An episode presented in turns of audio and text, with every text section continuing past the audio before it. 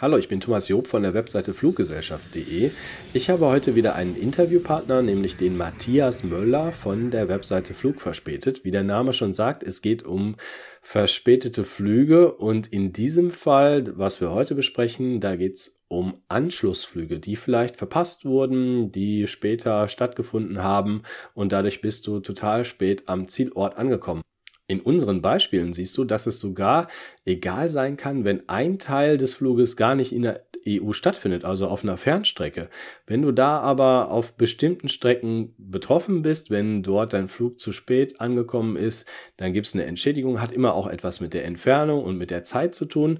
Wir klären auf, wann das der Fall ist. Wir zeigen dir den Entschädigungsrechner. Bleib einfach die nächsten 13 bis 15 Minuten dabei und sei am Schluss ein wenig schlauer. Ja, ich begrüße Matthias Möller von der Webseite flugverspätet.de. Hallo, schönen guten Tag. Ja, hallo, schönen Gruß nach Frankfurt. Wir möchten heute mal in Medias Res gehen, also konkrete Fälle uns anschauen, um nachvollziehen zu können, wie denn das ganze System mit den Flugverspätungen und mit meinen Ansprüchen, mit den Entschädigungsansprüchen eigentlich funktioniert. Und da freue ich mich sehr, dass wir da jetzt ein wirklich absolut äh, aus dem Leben gegriffenes Beispiel haben. Und zwar die Iberia. Ja. Mhm. Wollen wir die Iberia jetzt nicht, also es ist ein Zufall, dass wir die Iberia ausgewählt haben. Das kommt halt schon mal vor, wenn man von Deutschland mit der Iberia Richtung Spanien fliegt und dort dann umsteigt. Ja, das passiert ja an dem Hauptdrehkreuz der Iberia in der Hauptstadt Madrid. Und von da aus kann man ja zahlreiche Fernflüge von der Iberia wahrnehmen. Und ein Klassiker ist da nach Südamerika, ins spanischsprachige Südamerika. Und die Iberia fliegt da zum Beispiel nach Chile und da in die Hauptstadt mhm. Santiago de Chile. Und jetzt haben wir hier einen Fall aus dem Oktober. Wie gehen wir jetzt vor? Gut, als allererstes äh, muss man natürlich den Weg auf unsere Webseite finden, auf äh, www.flug-verspätet.de. Das kann man zum Beispiel über Google machen oder eben auch direkt die Adresse in den Browser eingeben. Ähm, vielleicht über die Google-Suche könnte man die Seite mal aufrufen. Ja, dann starten wir mal mit Google. Ich gebe jetzt hier mal Flug verspätet, wird auch sofort vorgeschlagen klicke ich kurz drauf. Man sieht zunächst mal Anzeigen, auch von Mitbewerbern, aber das erste Ergebnis hier unter den freien Suchergebnissen ist die Webseite flug-verspätet.de. Wenn diese Webseite aufgerufen ist, so, jetzt ist die Webseite aufgerufen, dann sehe ich sofort oben links den sogenannten Entschädigungsrechner, nennt sich das. Ja, das ist eigentlich ganz einfach. Ich muss jetzt zwei Dinge eingeben. Was wäre das jetzt genau? Zunächst wäre das äh, die Flugnummer und danach das Datum, an dem der Flug stattgefunden hat. Ja, machen wir das mal. Das wäre also die IB für Iberia 3671 und das wäre am ähm, ja, am gewissen Flugtag. Das ist ja schön, dass ich da den Kalender habe. Da muss ich jetzt das nicht eintippen, sondern ich kann auf 2016 klicken, Oktober und das war der 11. Oktober voriges Jahr, ist also noch gar nicht so lange her. Wenn ich die beiden Daten habe, dann klicke ich einfach auf kostenlos prüfen. Genau. So.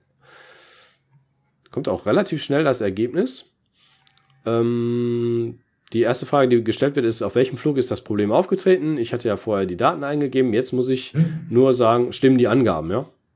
Genau, das ähm, kann auch mal sein, ähm, dass die äh, genauen Flugzeiten ähm, nicht gefunden werden auf Anhieb ähm, im System.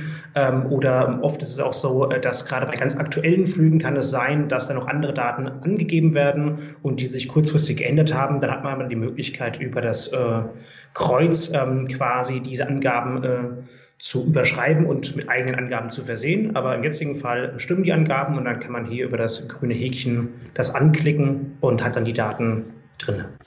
Das Entscheidende sind jetzt die Weiterflugdaten. Dazu müsste ich ja nochmal eine Flugnummer eingeben, die IB, IB ja, 6833. Und das war dann am Oktober 2016.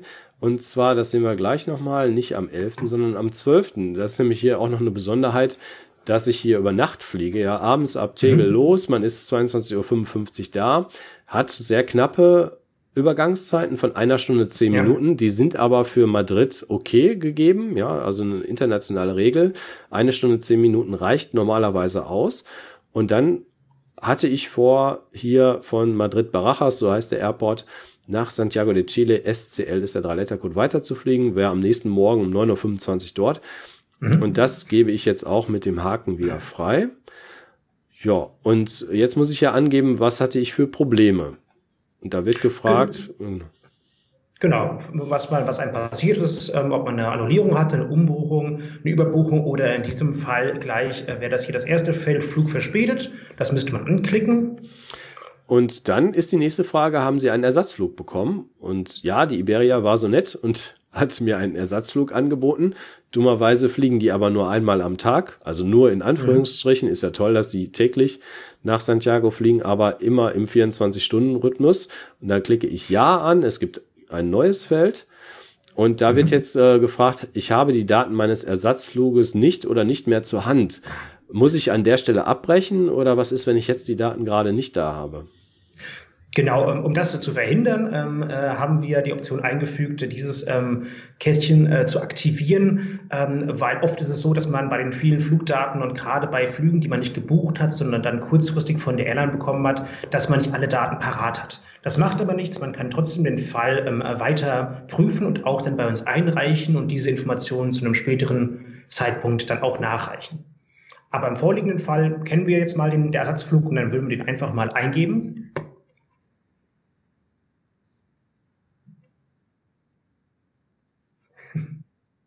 Der Witz ist, äh, bei dieser Verbindung ist das, dass die Flugnummer des Ersatzfluges einen Tag später in der Regel genau die gleiche Flugnummer ja. ist wie an dem Tag zuvor. Ja, ist also auch die IB 6833, es wird mir hier schon vorgeschlagen. Es ist nur einen Tag später. Ich muss also wieder das Jahr ja. eingeben, den Monat und dann aber nicht am 12., sondern am 13., einen Tag später. Und da ist man dann von Madrid MAD, Barajas, so heißt es, nach SCL Santiago de Chile.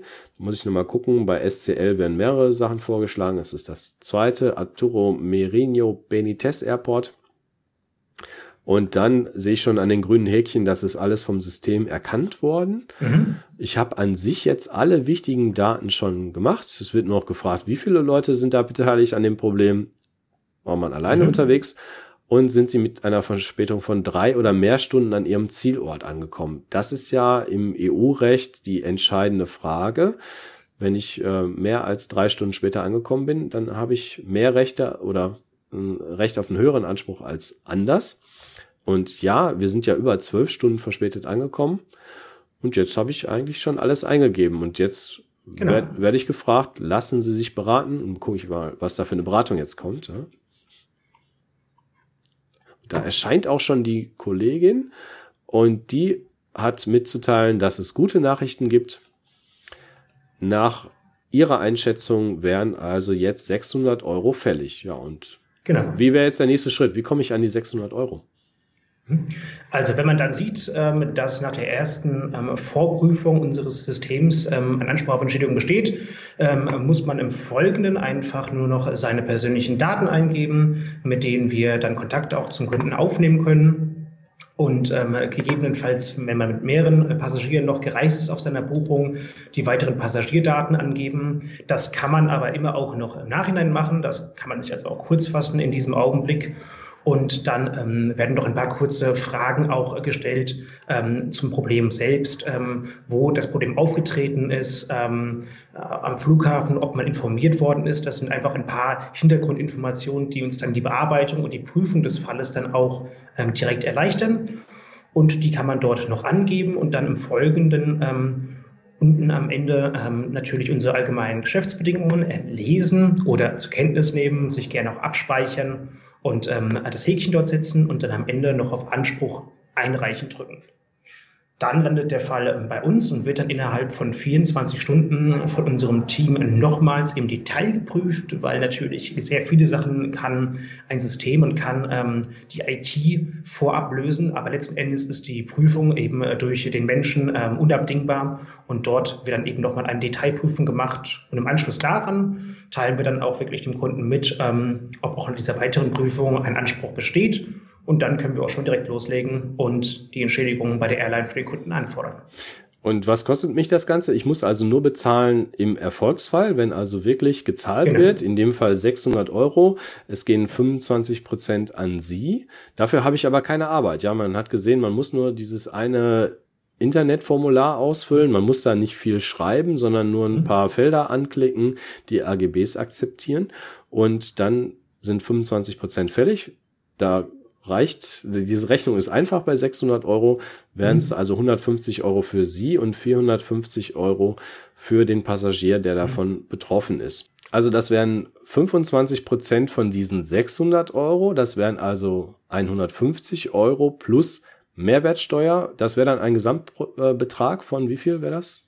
Das wären dann 178,50 Euro, also 150 Euro ähm, der Anteil plus die 28,50 Euro Mehrwertsteuer, die noch draufkommen. Beziehungsweise von den 600 abgezogen werden und dann kriegt man den Rest. Ne? Genau. Wunderbar. Jetzt hatten wir diesen Fall, wir haben die Iberia, die ist auf der Kurzstrecke geflogen von Düsseldorf nach Madrid, äh, Entschuldigung, von Berlin-Tegel nach Madrid und von da aus weiter nach Santiago. Jetzt gibt's ja noch die Variante, dass ich zwei verschiedene Airlines äh, in der Beteiligung habe. Dann sagt die Airline ja, wieso, was wollt ihr denn? Auf dem Hinweg hatten wir ja nur ein bisschen mehr als eine Stunde Verspätung.